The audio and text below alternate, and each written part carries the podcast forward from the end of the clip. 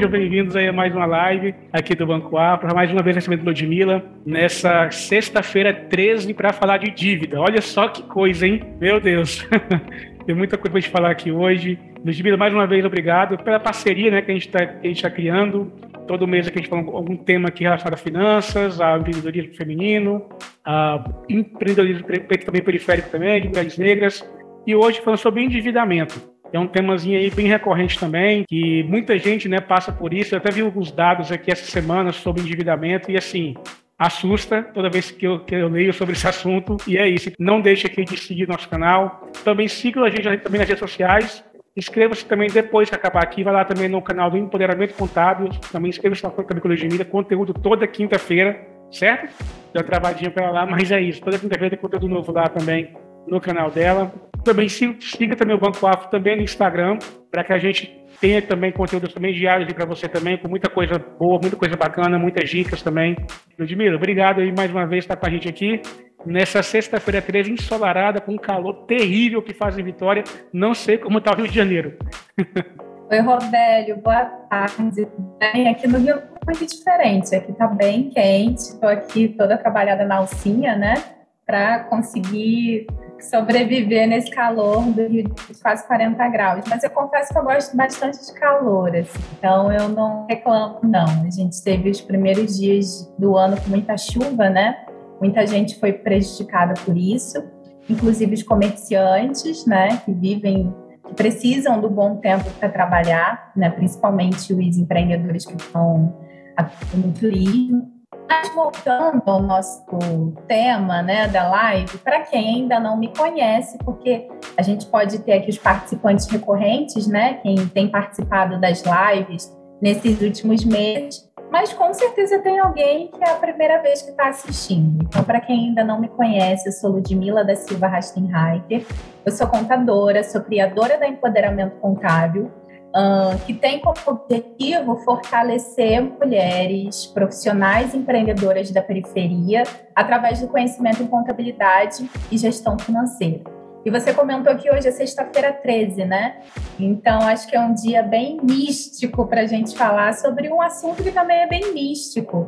Acho que a gente vai repetir alguns pontos que a gente trouxe nas lives anteriores, né? Já que a gente tem comentado o quanto é um tabu ainda falar sobre dinheiro, né, em pleno ano 2023. É mais fácil conversar e tem pesquisas também. Você estava falando das pesquisas, né, sobre o nível de endividamento. Tem pesquisas que comprovam que é mais fácil conversar sobre religião. E eu colocaria até o misticismo também, já que hoje é sexta-feira 13. Sobre religião, sobre sexo, sobre futebol. É mais fácil conversar sobre esses assuntos do que o bendito dinheiro.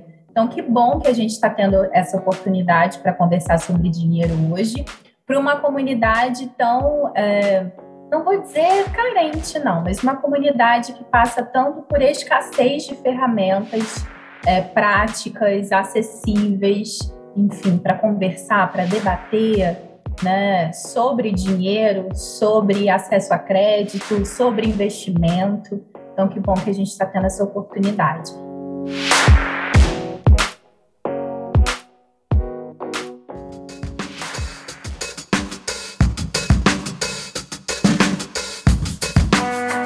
Ludmila, eu, vi, eu li essa semana que no Brasil o cartão de crédito é responsável pelo, por 86% do endividamento da população. Exato. Vi que o percentual de famílias com dívidas de pagamento em atraso subiu para 30%. Isso é uma pesquisa de outubro e, que eu tinha visto. Ah, desculpa que eu não vou dar o crédito aqui, que eu não lembro mesmo, eu não esqueci de anotar o órgão da pesquisa. É, e desse total, 10,6% das famílias é, afirmam que não têm condições de pagar suas dívidas. Fala também que as famílias de baixa renda, que recebem até 10 salários mínimos, estão mais endividadas, e corresponde a 80%. E nessa faixa de renda também está o maior percentual de famílias com dívidas em atraso, que são 33% da, dessa, desse, desse percentual ainda. E que o Sul e o Sudeste concentram a maior proporção de endividados. Só no Paraná, 95,8% das famílias estão endividadas, enquanto no Rio Grande do Sul esse percentual chega a 91,9%. Depois aparece Rio de Janeiro, Espírito Santo e Minas Gerais. Mas a, eles falam que a, a, pesquisa também diz também que apesar do alto índice de endividamento, endividados, na verdade, né, uhum. se concentrarem no, entre os sulistas e no Sudeste, Na Bahia, 43,7% no Rio Grande do Norte lideram o ranking de inadimplência no Brasil. Ok. Acho que essas estatísticas tem vários pontos aí que a gente pode abordar, né? Sim. Tudo bem que são, são dados de outubro do ano passado, se eu não me engano, que você comentou. Em outubro. Mas que bom que a gente está tendo a oportunidade de falar sobre isso num mês que é tão simbólico em relação às dívidas, que é um mês que a gente sabe que a maioria da população brasileira tem gastos acima do normal, né? Seja porque gastou mais nas festas de fim de ano é, no final de 2022, seja porque tem filhos e tem matrículas de escola, ou a matrícula da sua própria faculdade, pós-graduação, mestrado, enfim. Os impostos que a gente sabe que precisam ser pagos ou negociados nessa época do ano, né? O IPTU, o IPVA, os conselhos de classe, né? Como o CRC, Conselho de Administração, Medicina, enfim, tantos nessa época do ano estão emitindo as taxas, né? Anuais que precisam ser pagas. Então, que bom que a gente está tendo a oportunidade de conversar sobre isso num mês tão é, necessário e por ser início do ano, né? Porque eu acho que dá para as dicas que a gente vai compartilhar aqui, quem estiver assistindo já começar a colocar em prática agora, já que provavelmente no Réveillon. É, eu acredito que você também, é muito comum a gente escrever, né, a gente imaginar as nossas metas de ano novo. É, quando você falou assim, disse algo tão, tão simbólico, eu pensei muito nisso, assim, que a gente chega em dezembro, início de janeiro, e começa a escrever os temas, né, o que a gente precisa para o ano de 2000, o ano que vai começar, na verdade, e eu acho que grande parte da população, grande parte das pessoas colocam isso, né, a questão da, do financeiro, endividamento, de... Sim. De Muita gente usa o décimo terceiro, usa sim, o décimo terceiro também para pagar a parte das dívidas, né? E tem muitos esses feirões também, né? Sim, os feirões de negociação, a gente teve, é, principalmente no último trimestre do, do ano passado, né, de 2022. Então, é muito comum que essa época do ano, por causa do 13º, as dívidas também acabem sendo é, negociadas ou inflacionadas, né? Porque a gente sabe que é uma época de consumo bem exagerado, digamos assim. Acho que é importante a gente pensar em alguns assuntos que a gente trouxe nas primeiras lives. E quem estiver participando aqui, eu convido a assistir depois que essa live terminar.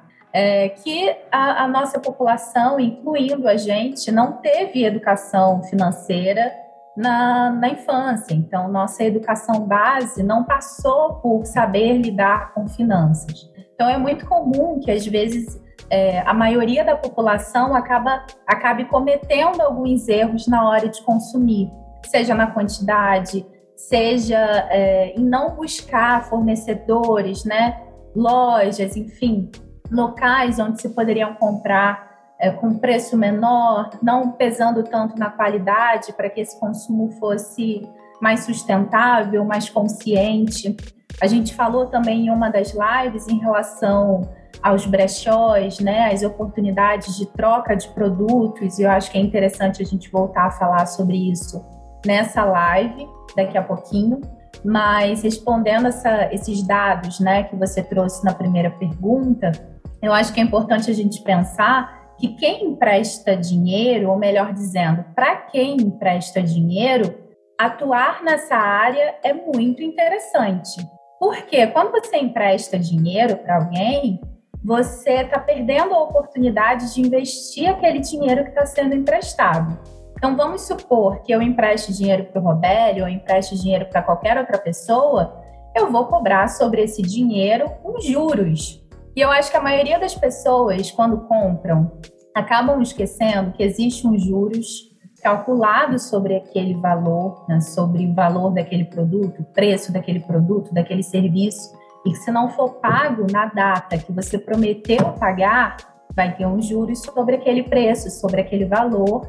E esses juros, sim, acaba virando uma bola de neve e a gente chega nessas estatísticas que você trouxe de pessoas extremamente endividadas sem conseguir, com a sua própria renda, quitar essa dívida. Acho que é importante a gente lembrar sempre disso, né?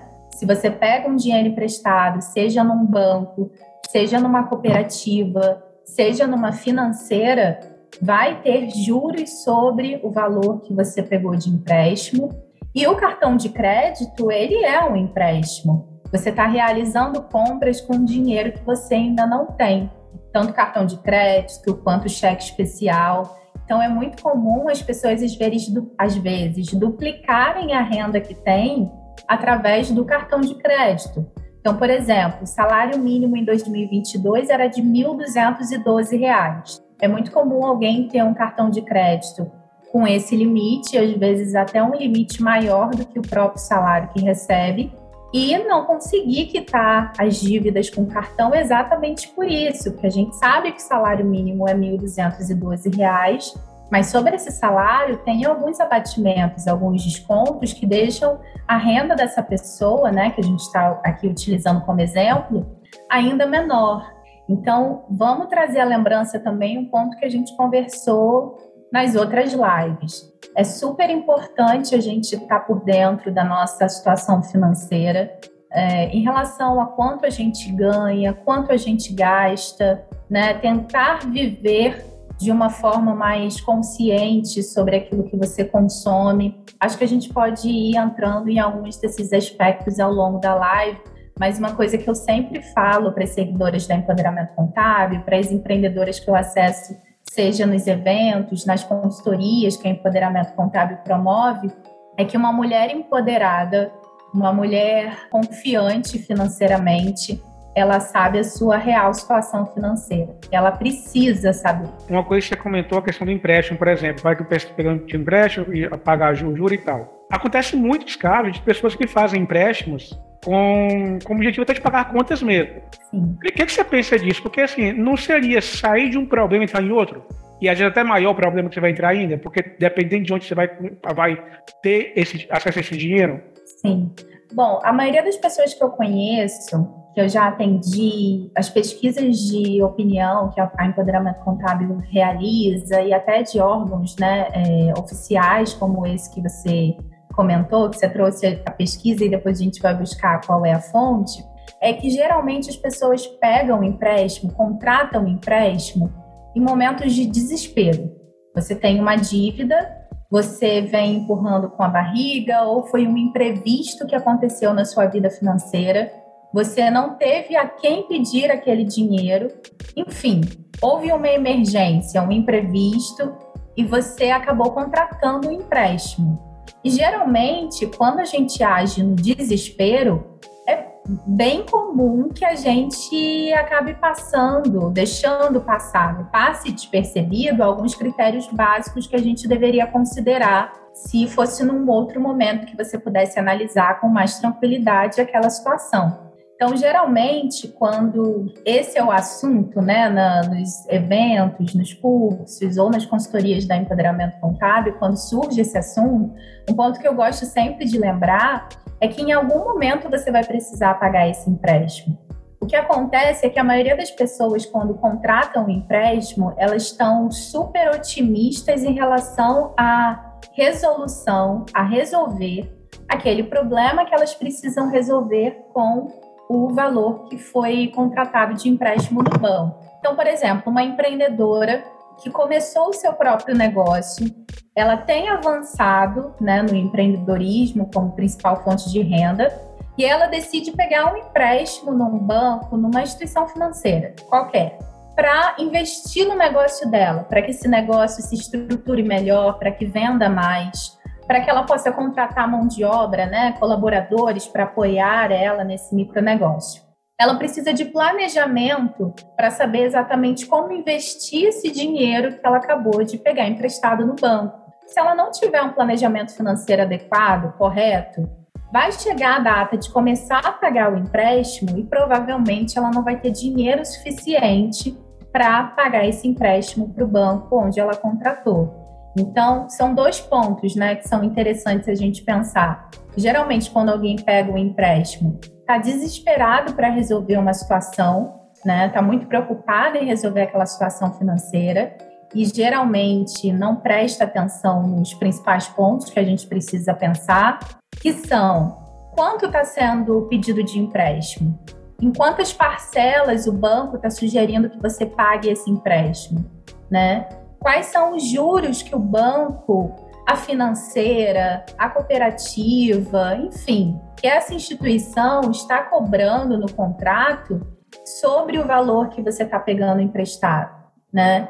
Vamos tentar fazer as contas para saber exatamente quanto seria esse empréstimo no valor total, ou seja, valor contratado mais os juros que vão ser pagos sobre o valor contratado. Essa informação ela precisa estar visivelmente no contrato. Então, uma outra possibilidade também, Robélio, que pode acontecer de alguém não ter essa experiência, né? Como a gente disse agora há pouco, a maioria das pessoas não recebeu educação financeira durante a sua formação. Então, é muito comum, às vezes, a pessoa é, pagar um juros relativamente abusivo, não prestar atenção em alguns critérios básicos durante a, contrata a contratação do empréstimo, porque não sabia, porque não tem experiência nesse assunto, né? Não tem conhecimento, enfim. Então, caso você precise, né, contratar um empréstimo, você esteja nesse momento, acho que é super importante buscar uma pessoa da sua família que tenha uma experiência em relação a isso ou uma profissional para te acompanhar, para saber se todos os critérios do contrato estão corretos, se essas informações foram passadas adequadamente, né, corretamente, e também para te apoiar no planejamento financeiro sobre como investir esse valor que está sendo contratado. O negócio que acontece às vezes também que eu acho que muitas vezes as pessoas também têm aquela questão da vergonha da dívida, né? Da dívida que contraiu e tal, e que não conseguiu pagar, né? Uma compra que fez não conseguiu pagar aquela, aquela compra. E por causa dessa vergonha que tem, vai lá atrás de empréstimo, seja no banco, seja de um agiota, enfim, seja com um parente, e pega esse dinheiro é, sem consultar ninguém, sem falar com ninguém. Aí cai nessa armadilha dos contratos também, né? Dá você tem as miúdas lá que muitas vezes não presta atenção. E aí, olha o que eu estou falando, assim, que às vezes pode ser que eu estou saindo de um problema, resolvendo uma coisa, mas estou causando um problema gigantesco do outro lado. A dívida original era mil. Com os juros do atraso, está em 1.300. Preciso pagar isso com urgência. Pego os 1.300 no banco só que no banco eu vou pagar 2.600, porque eu não vi o contrato e eu não entendo o contrato. O que, é que vão pensar Mas, de mim, né? Se eu exatamente, as pessoas saberem que eu estou com uma dívida dessa. Realmente, falar sobre dinheiro, seja quanto você ganha, ou quanto você gasta, ou em relação às suas dívidas, enfim, ainda é um grande tabu, ainda é motivo de, de muita vergonha. E em relação à agiota, então, nem se fala, né? É uma questão ainda mais séria, Sim. mais perigosa. É, eu costumo dizer que se a gente tem algum problema de saúde, a gente vai ao médico, né? Se a gente precisa extrair um dente, a gente vai procurar alguém com graduação em odontologia, a gente vai num dentista. Dificilmente a gente vai precisar trocar o pneu do nosso carro e vai até uma esteticista, né? Então, por que que na hora de você tratar uma questão séria da sua vida, que faz parte é mais um dos pratinhos que você precisa equilibrar, né? Enfim, você acaba tentando fazer isso sozinho de qualquer maneira. É importante a gente lembrar de ter profissionais nesse momento à nossa volta que possam apoiar, que possam ajudar a gente em situações bem específicas, para que você depois tenha autonomia suficiente para gerir a sua própria saúde financeira, digamos assim. E é difícil, né, Ludmila, manter a saúde financeira hoje, assim, com tudo muito caro. Sim. É as incertezas que todo mundo passa o tempo inteiro. Não depende só da gente, né? Exatamente, existem, exatamente. Existem vários fatores externos que afetam o nosso dinheiro e, e é importante que a gente esteja pronto para isso, né? É importante que a gente. E aí eu acho que o planejamento, mais uma vez, é importante. Por exemplo, esse mês de janeiro é um mês que a gente já espera que algumas saídas de dinheiro vão acontecer, algumas saídas específicas. Vai depender uh, do padrão de vida de cada um, né? Da realidade de vida de cada pessoa. Tem pessoas que têm filhos, tem pessoas que não têm, tem pessoas que têm imóvel, tem pessoas que não têm, outras pessoas têm carro, outras não. Então, dependendo da sua realidade de vida, é importante que no seu planejamento já estejam essas saídas de dinheiro que você provavelmente teria em janeiro ou em qualquer outro mês do ano. Cobranças de surpresa podem acontecer com qualquer um, como, como eu, como Roberto, enfim, qualquer pessoa. mas é importante a gente ter também uma certa habilidade de negociação nessas cobranças que a gente não esperava e acabaram acontecendo.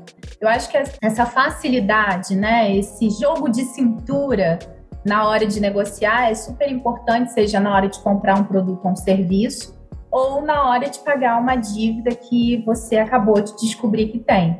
Só que eu percebo que as pessoas ainda sentem muita vergonha de pedir desconto, de conferir né, o preço do produto que você comprou no supermercado ou numa loja de departamentos, está de acordo com o valor que você viu né, na notinha, confrontar mesmo, notinha versus o preço que estava lá no, no cabide ou na gôndola, é, e isso acaba se arrastando também para a dívida, porque geralmente é um valor muito maior do que um item de supermercado ou uma blusa, né? Uma roupa que você compra numa loja de departamentos. Então, é bom a gente colocar essa vergonha no bolso, que ninguém toca a campainha da nossa casa para perguntar se a gente quer ajuda na hora de pagar os boletos. E, é, e a gente se sente constrangido até no momento que está pagando alguma compra e a pessoa está lá conferindo o seu dinheiro. Sim, por mais que você saiba que o dinheiro está certinho, você fica. Não, não faz conferência dessa nota original. Ah, sim. Aí fica, até a gente está constrangido. Se bem que assim, né? É, eu acho que faz muito tempo que eu não vejo ninguém usando dinheiro também como usavam os, os, os Neandertais e tal. né, hoje todo mundo usa cartão ou Pix. É, o dinheiro de plástico, né? Ele se, dinheiro é, de plástico e o dinheiro virtual, ele se tornou cada vez mais usável. Mas acho que é importante a gente lembrar, Robélio, que tem muita gente que ainda usa dinheiro, principalmente nas periferias, né? Sim, sim. Porque tem muita gente que não tem conta em banco, então o Pix e outras funcionalidades, né, como o próprio não vou falar exatamente o nome do aplicativo aqui, mas uma funcionalidade que um aplicativo de mensagens tem que você pode enviar pagamentos, né, para essa pessoa. Sim, sim, não pode falar, não tem problema não. Enfim, são ferramentas. Sim, quem não tem conta em banco, né? O Banco Afro está aí, pode abrir a conta, lá bem rapidinho, facinho de abrir a conta. Propaganda é com, do Banco Afro é com o Robélio. Mas é muito isso mesmo, assim. É, eu ainda, eu ainda meu, uso cartão é, de inserir, né? Como os Incas. Eu tem muita gente que tem receio de, de passar por fraude, né? De passar por uma situação de fraude com o cartão de aproximação. Eu tenho cartão de aproximação em uma das contas que eu utilizo e eu confesso que, que eu passo sufoco quando eu passo esse cartão em uma maquininha que acaba pedindo senha. Uhum. Geralmente eu peço para trocar a maquininha porque eu não eu. Não lembro a senha. Não lembro, que eu nunca uso, né? Muito Mas bom. eu acho, acho super interessante a gente ir acompanhando essas evoluções, não só tecnológicas do nosso dia a dia, né? Como o aplicativo que a gente usa, que é a plataforma que a gente usa para fazer a live, né? Que a gente teve um probleminha técnico hoje mais cedo, mas em relação à nossa vida financeira também. Eu lembro que na minha, acho que no primeiro, foi sim, foi no primeiro ano da graduação, eu abri a minha conta universitária, que na época era o boom, né? Porque, nossa, eu com 16, 17 anos, com uma conta bancária só minha, enfim não tinha e taxa. Na época, não, não tinha taxa, enfim. Eu, acho, eu não lembro de manutenção de conta na época, não lembro mesmo. Assim, eu também tinha universitário. Eu acho que não tinha manutenção de conta, não tinha tarifa. Quando deixava de ser conta universitária, e sim você começava é... a pagar uma tarifa bancária. Ah, é verdade. Eu acho que funcionava dessa mas, forma. Mas eu acho que tinha um limite de transação também na época, também, Isso, tinha, era uma conta bem básica. Sim. E eu lembro que a novidade da época era o mini cartão de crédito que você conseguia usar ele como um chaveirinho, sabe? Pendurado no seu chaveiro, na sua bolsa, enfim. E aquilo era uma atração, tanto para quem tinha, quanto quando você chegava na loja para passar o seu cartão. Então, os vendedores achavam uau, era uma novidade, né? E isso fazia com que algumas pessoas, inclusive eu, gastasse mais do que deveria. então, se você hoje falar sobre o mini cartão de crédito para muitas pessoas, elas não vão achar nada interessante ou provavelmente nem vão lembrar do que você está falando. Mas na época era uma novidade e instigava as pessoas a comprar ainda mais. Né? Então, acho que é importante a gente pensar é, que na, na, durante as nossas decisões financeiras a gente precisa pesar a mão, né? Pesar a racionalidade, né? Tentar ser o menos emocional possível, porque as, as grandes marcas, as, as grandes instituições que, enfim, precisam que a gente continue comprando nelas, sabem muito bem como se utilizar do nosso emocional para que a gente compre mais do que deveria. Então a gente precisa ter, ter o controle da nossa vida financeira, sim. Sim. É, e voltando um pouquinho pro, pro tema em específico da live, né? Que é como lidar com as dívidas. Sim, exato. Gimila, como lidar com as dívidas? Primeiro, é, a, o primeiro passo para não contrair dívidas, para começar, né? Esse é, acho que esse é o inicial. Como não contrair dívidas. Eu sei que a gente falou um pouco sobre isso nas lives anteriores. Acho que a primeira foi bem interessante, foi, foi sobre o planejamento financeiro e tal como deixar tudo certinho ali para evitar endividamento. Mas agora, contrair uma dívida, e aí? Como vou lidar com isso? Como resolver esse problema? E principalmente dívida de cartão de crédito, que é, que é como a gente viu, né? Uhum. É o maior responsável do endividamento no Brasil. Sim, eu acho que é importante, Robélio, a gente pensar na vida financeira de uma pessoa como um todo. Então, a gente comentou em alguns momentos que é, é super importante essa pessoa saber quanto ela ganha e quanto ela gasta. E a dívida, ela é só mais uma caixinha dessa vida financeira. Então, por exemplo, um erro que muitas pessoas cometem é: ah, eu preciso anotar quanto eu ganho. Daí anota quanto ganho. Preciso anotar quanto eu gasto. Anota os gastos da casa ou aqueles gastos que saem direto da conta. E depois anotam o valor cheio de quanto paga um cartão de crédito elas não abrem o cartão de crédito, a fatura do cartão de crédito, para saber exatamente quanto elas gastam com cartão de crédito. Então, acaba sendo um susto, por exemplo, nas consultorias da empoderamento contábil, na consultoria em finanças pessoais, quando eu pergunto para uma cliente, né, para uma empreendedora que eu apoio através da consultoria, quanto ela gasta num determinado gasto, por exemplo, supermercado ela estipula um valor, ela me diz, ah, provavelmente é tanto. Quando a gente abre a fatura do cartão de crédito, a gente percebe que às vezes é o dobro do valor que ela disse que gasta. E, e, e isso acaba acontecendo também, né? Isso acaba se repetindo nas compras com roupas, é, carros por aplicativo, né? Aluguel de carros por aplicativos e, e outros gastos. Então, acho que o principal, para começar, e, e eu vou seguir responder a sua pergunta, mas eu acho que o primeiro passo é você ter coragem de abrir a fatura do seu cartão de crédito para entender exatamente quanto você tem gasto em algumas categorias de consumo, sabe? Acho que é fundamental para saber exatamente se o valor que você ganha, né, a sua remuneração, seja como é, profissional contratado de uma empresa, seja como empreendedora, se é suficiente para você ter o estilo de vida que você tem, tá? Então, acho que esse é o primeiro passo.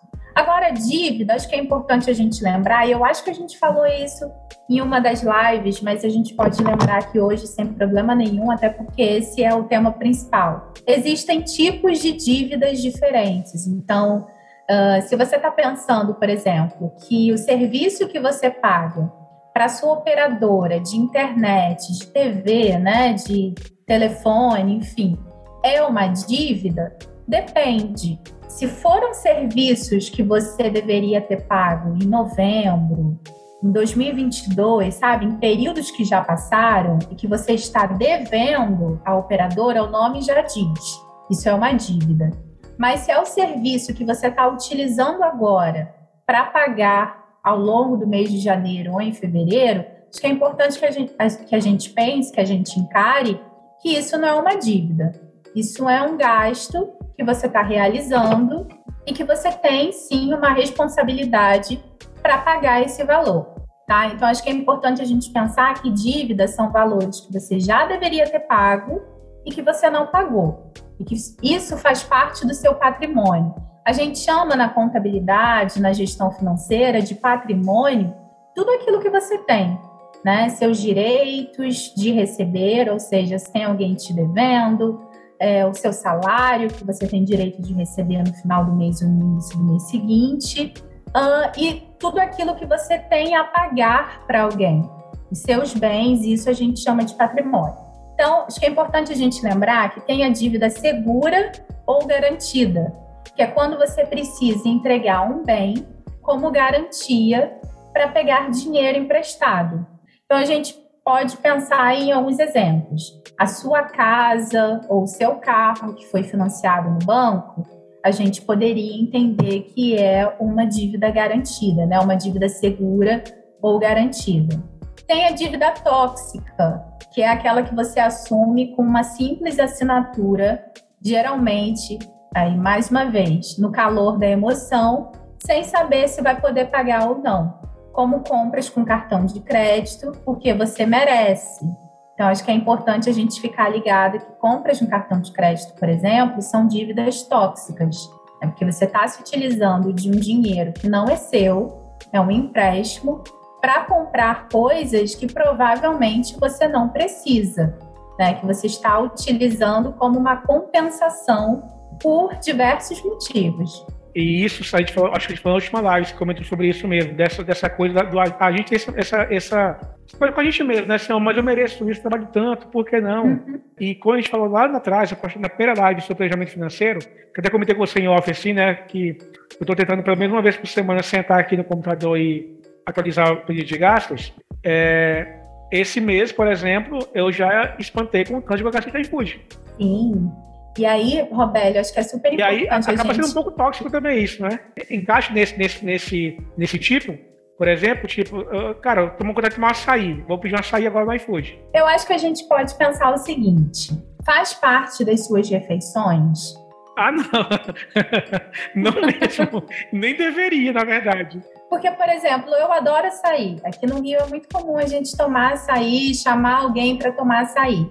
Não, aqui também é comum, mas eu falo na questão seguinte: é, não faz parte da minha refeição diária. Sim. É algo que eu quero porque tá muito calor, por exemplo. Isso. E aí aqui no Rio também é muito comum a gente sair, pedir açaí em casa, enfim. Só que tem uma sorveteria aqui na minha rua que vende quase 2 litros de açaí com leite condensado a 23 reais. Então, ao invés de eu pedir açaí no iFood, que eu sei que vai ser no mínimo 15 reais, eu vou até a sorveteria, compro e uso em casa como uma sobremesa, como se fosse um sorvete. Então, eu enxergo esse seu consumo, né, esse gasto que você teve com açaí, pode ser com pizza, pode ser com, com lanches, enfim, no iFood ou em qualquer outro aplicativo. Pior que foi tudo com açaí. Ó, compra o açaí mantém no seu freezer, hein? Acho muito mais em conta. Melhor. Nesse caso, eu acho que é tóxico sim. Mas é importante a gente pensar que vai depender de quanto foi gasto com açaí, de quanto foi gasto com saídas, de quanto foi gasto com viagens. Bem isso que você trouxe, sabe? Com que frequência isso acontece. E você só pôde analisar que foi com uma frequência relativamente grande, quase uma frequência absurda, porque você se disponibilizou a sentar em frente ao computador e analisar esses gastos.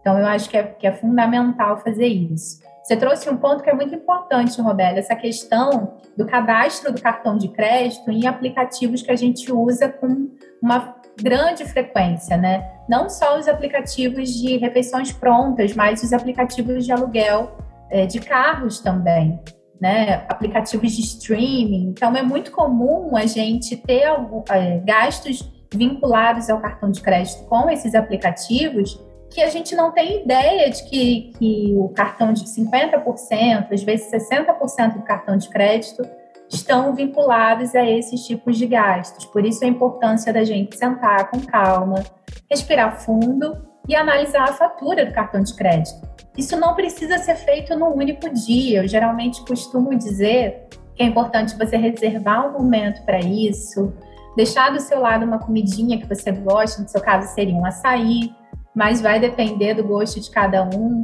É, e realmente se dedicar, porque é uma parte da sua vida que precisa de cuidado, né? Mais uma vez, não tem outra pessoa que possa fazer melhor isso do que você mesmo. A diferença é que, em muitos momentos, você precisa do acompanhamento, da ajuda de uma profissional ou de um profissional. Então, caso você precise, não se envergonhe em buscar conhecimento, seja através de uma consultoria, seja através de um livro que você entenda que já vai te ajudar, seja através dessa live, que é gratuita. Então, acho que é importante a gente reforçar. Falamos sobre a dívida tóxica e tem a dívida de sobrevivência, né? Que, como o nome já diz, é aquela que você faz para sobreviver. Então, é quando você parcela as compras do mercado no cartão de crédito, porque o dinheiro para as compras do mercado é, já foi usado para pagar uma outra conta. Então, é super importante saber exatamente quanto você gasta por mês, com cada categoria. Não é vergonha nenhuma você reduzir os seus gastos, não é vergonha nenhuma você mudar o seu tipo de consumo. Então, esses dias eu estava conversando com uma cliente da empoderamento contábil, levantando a possibilidade de começar a comprar roupas usadas né, para o filho dela, para os filhos, enfim, para as crianças da família, inclusive como presente. Participar de grupos de troca eu acho super relevante. Uh, muitas vezes a gente tem gastos que acredita que são gastos muito baixos, né? São valores muito pequenos que saem da nossa conta todo mês e que no final do ano tem um impacto grande, como a própria tarifa bancária, às vezes seguro que a gente paga, um seguro de cartão que não sabe exatamente quais são os benefícios que você tem pagando por aquele seguro. Então, acho que é, que é importante a gente ter esse pensamento também.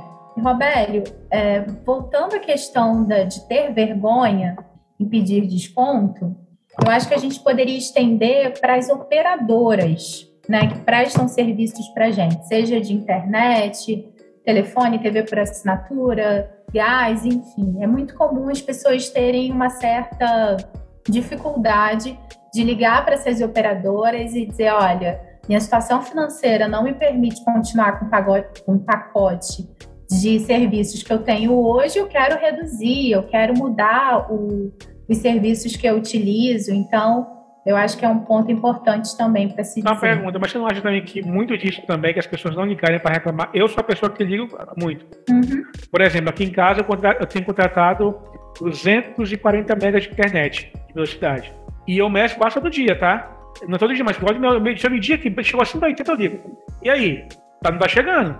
E eu encho o saco mesmo, mas eu tenho que, mas eu ligo já, ligo à noite, já para ir trabalhar, já tô mais ali sem fazer nada e tal. Sim. Mas nesse ponto, assim, mas eu acho que as pessoas também não ligam muitas vezes é, pela baixa qualidade do atendimento, claro, de ficar, ter que esperar a pessoa atender, de ficar ali aquele tempão sim, e tal. Sim, acho que é importante a gente pensar que numa época como essa que a gente está vivendo, a maioria das pessoas estão muito mais preocupadas com o seu conforto, né?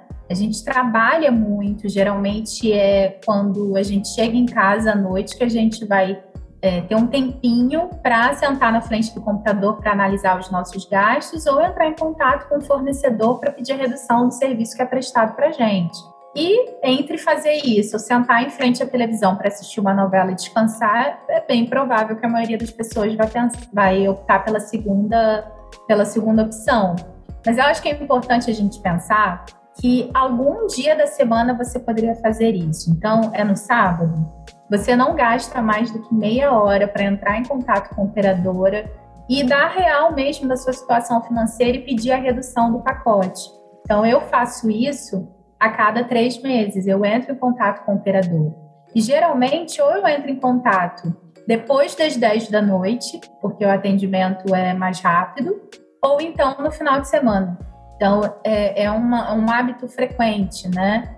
É, e acho que é super interessante a gente pensar, Roberto, que esse tipo de, de questionamento em relação às dívidas, essa dificuldade né, de pedir desconto, de negociar, pode acontecer com qualquer pessoa. Quando eu era mais nova, quando eu era adolescente, estudante de ciências contábeis, em muitas, muitos momentos eu gastei mais do que deveria.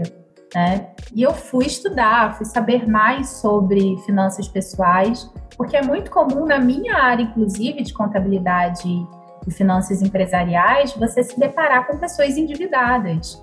Então, não é porque a gente faz graduação em ciências contábeis que a gente saca muito de educação financeira. É uma dedicação à parte. E eu acho que a partir desse exercício, pedir desconto numa compra, ligar para uma operadora e pedir a renegociação do pacote, é ótimo. A partir desse exercício, você consegue é, ter uma, como é que eu poderia dizer? Uma desenvoltura, sabe? melhor para entrar em contato nesses feirões, né? De renegociação de dívida e pedir uma redução que caiba ali na realidade do seu, do seu orçamento. Você sabendo quanto ganha, até quanto você pode gastar, fica muito mais fácil para quando entrar em, em negociação com o fornecedor que você está devendo, você saber exatamente quanto pode ser a parcela que você vai contratar para caber melhor no seu bolso, né? Para você não contratar também uma negociação e daqui a dois meses você não ter mais condições de pagar. Não, exatamente tudo isso mesmo, concordo mil por cento que falou. Ludmila, eu ouvi um tempo atrás, há muito tempo atrás, muito não, né? Alguns anos atrás, poucos anos, de um coach financeiro, hum. um negócio que eu conheço, falou comigo assim, e quando uma pessoa, que já, que já falou isso em palestras, e por exemplo, a Ludmilla fez uma compra no cartão de crédito. Aliás, não fez uma compra, estourou o cartão, não conseguiu pagar essa dívida. E aí, juros de cartão, isso como é que é, né? Bem baixo, assim, né? Só que não. Só que não. Então, juros de cartão é um absurdo.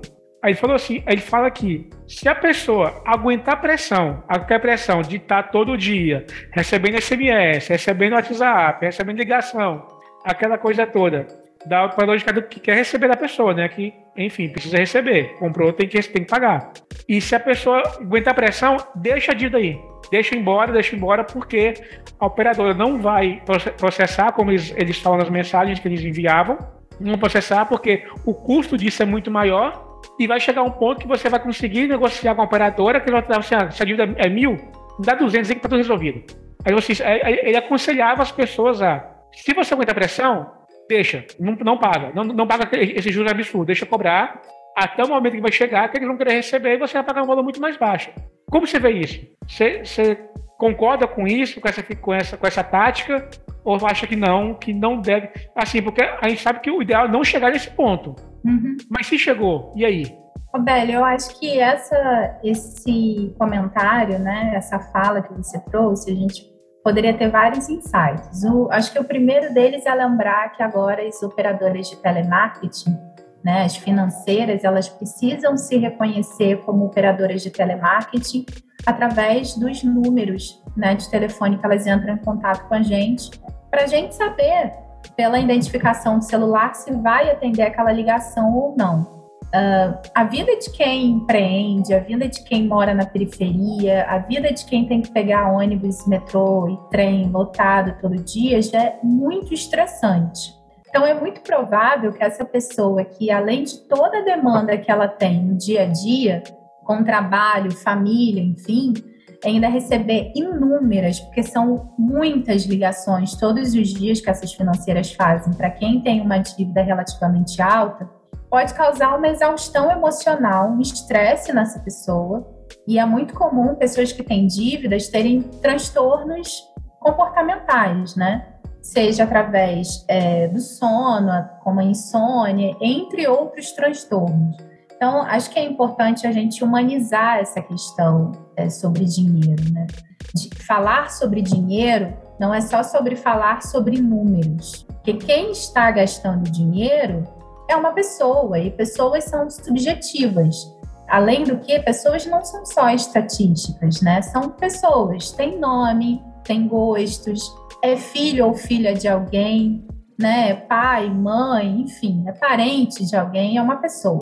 Mas eu acho que a gente pode pensar o seguinte: quando você entra em contato num feirão de dívidas para negociar a sua dívida, por exemplo, você pode dizer sim ou não para essa parcela que está sendo dita para você que você pagaria na negociação.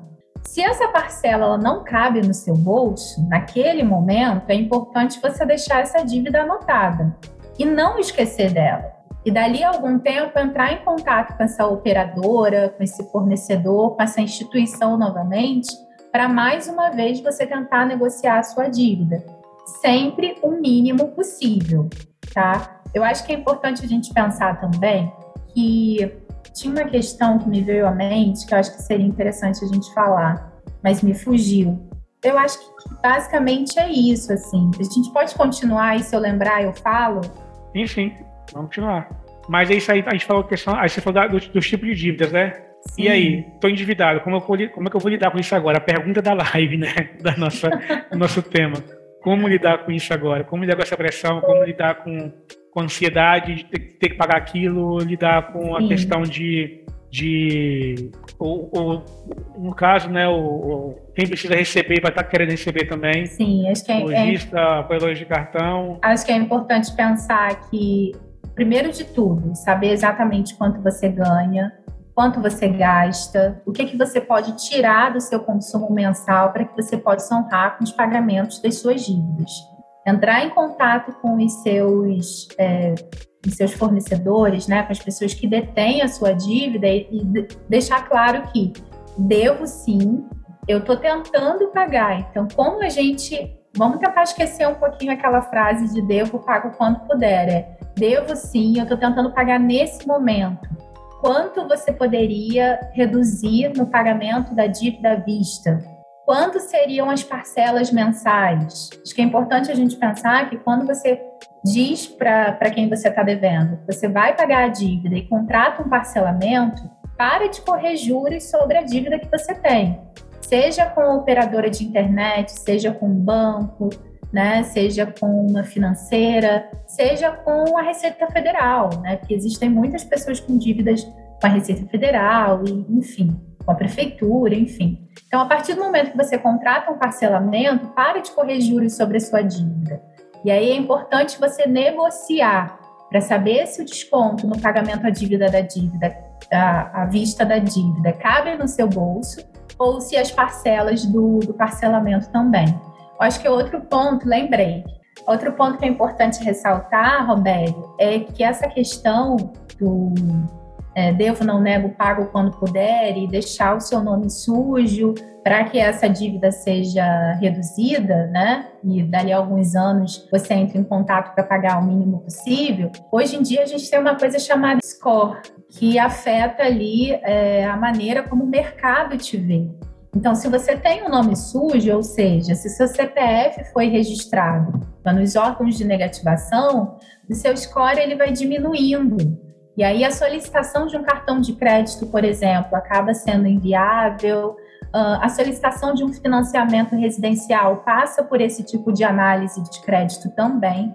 Então, acho que, voltando ao que a gente conversou agora há pouco, é interessante como as, as tecnologias, né, os avanços tecnológicos vão afetando o nosso dia a dia, mas também a maneira como a gente lida com o dinheiro.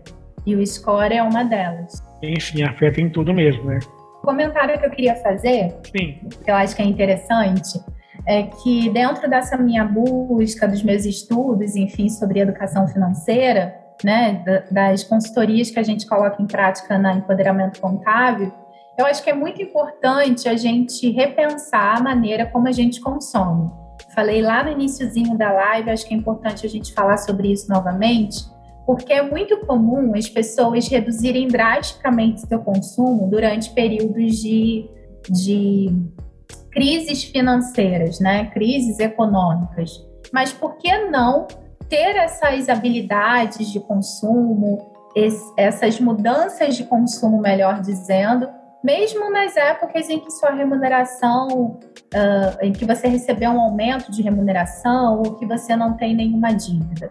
Então, acho que, e aí eu acho que é interessante a gente lembrar desses, dessas questões, né? De grupos de trocas de roupas, sapatos, acessórios, livros. A gente está em época de renovação de matrícula nas escolas, nas faculdades. Quando eu era pequena, no meu ensino médio também, eu usei muito livro usado.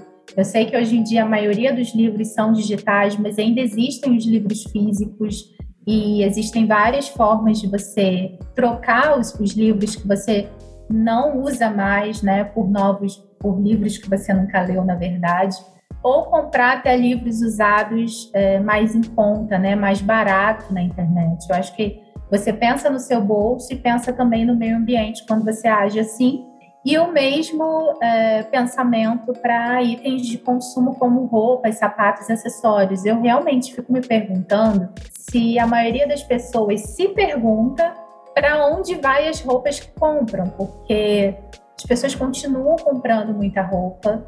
Então aí as grandes lojas de departamento mudando coleções, é, como como a gente muda de roupa E acho que é importante a gente pensar que não existe lixo que vá para fora do planeta Terra, né? Continua tudo aqui. Então, vamos tentar, e aí eu faço um convite, né? Vamos tentar viver gastando menos do que a gente poderia gastar, né? Sempre com um padrão de vida é, inferior ao que a gente poderia ter. Eu acho que é importante a gente pensar nisso.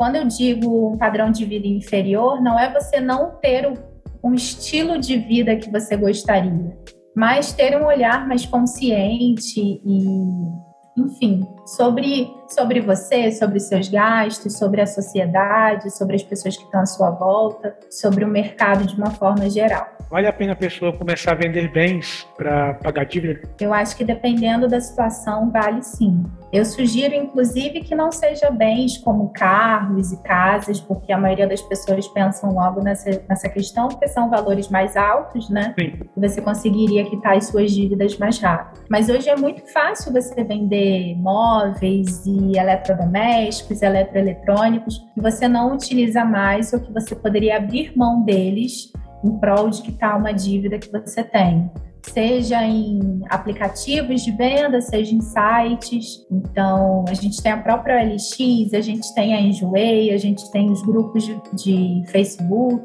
uh, a gente tem o WhatsApp, né, em que você pode compartilhar nos grupos de trocas, porque eu faço parte de alguns, quanto no seu status ou para as pessoas mais próximas.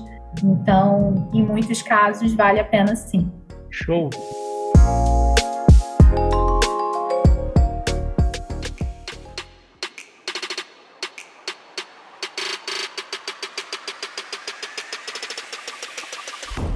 Mira, estamos chegando aqui a fora da live, estamos com 57 minutos de live já.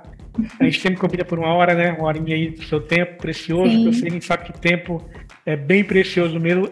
A, é, a máxima do tempo é dinheiro mesmo, né, Ludmila? É verdade que é. Sim, e por isso que existem alguns aplicativos, inclusive, de troca, né? De tempo, digamos assim. É. Você investe tempo fazendo uma atividade para alguém e recebe uma certa atividade em troca, né? Dependendo daquilo que você está buscando dentro do aplicativo. Eu acho super interessante a gente tentar ter essa ótica, Robério, para fora dos aplicativos, né? Então, Sim. hoje, por exemplo, uma, uma questão que a gente ouve muito falar é o cashback, que é você receber parte do, do dinheiro de volta. Então, o cashback ele não tem muita cara de desconto. Fica aí uma pergunta no ar. Uh, será que eu, como microempreendedora, eu não poderia ter um, uma ferramenta de cashback dentro da minha comunidade com outras empreendedoras? Mais uma pergunta que fica no ar. Uh, então, eu, a, a, mesma, a mesma coisa em relação ao aplicativo, né, de troca de tempo. Será que hoje eu me permito ter tempo suficiente para ir à casa de alguém que precisa, por exemplo, que eu faça um arroz? Ou que eu ensine educação financeira para essa pessoa e receba algum tipo de ensinamento, de acolhimento de volta, né? Que a gente chama de permuta dentro do empreendedorismo. Então, acho que é importante a gente ter, ter sempre esse olhar, né? Ter sempre a mente viva para essas oportunidades. Sim.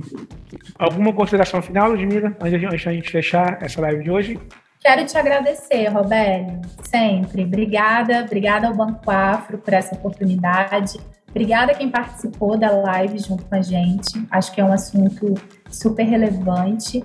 Uh, e convido a todo mundo que está aqui participando ou que vai assistir depois, quando esse vídeo estiver no ar, a participar também do nosso canal no YouTube, arroba Empoderamento Contábil, assistir os vídeos que já estão postados e tem novidade vindo por aí. A Empoderamento Contábil também está no Instagram, sempre como arroba Empoderamento Contábil. Então, vamos juntas em 2023, vem fazer parte da nossa comunidade. Exatamente, vai estar aqui na descrição desse vídeo aqui é, os arrobas, né, do, tanto do YouTube quanto do, do Instagram, do Empoderamento. Você que nos ouve também no, no, no seu agregador de podcast preferido, não deixe de seguir a gente, né, o podcast Voz Afro. E na, já fica o convite, a próxima quarta-feira, dia 18, é, estaremos aqui gravando com a Laila Moreno, ela é empreendedora é, do Distrito Federal, e vamos ouvir um pouco da história dela também. Ser bem bacana. Na próxima quarta-feira, às 18h30, a quarta de 18 de janeiro. E quem nos acompanha até aqui, só agradecimento, muito obrigado mesmo. Ludmila, mais uma vez, a gente agradece a parceria, é, essa, esse compartilhar tanto conhecimento com a gente. Eu confesso assim que eu acho, eu acho, não, eu tenho certeza que comecei até a melhorar minha vida financeira também depois da, das nossas lives. Eu estou colocando em prática muita coisa mesmo que a gente tem falado aqui. Que bom. E agradeço de verdade mesmo. E mês que vem tem mais, né? Com certeza. Firmes e fortes em fevereiro. É isso. Então, para quem nos acompanhou até aqui, nosso muito obrigado e, e até a próxima. Tchau, tchau.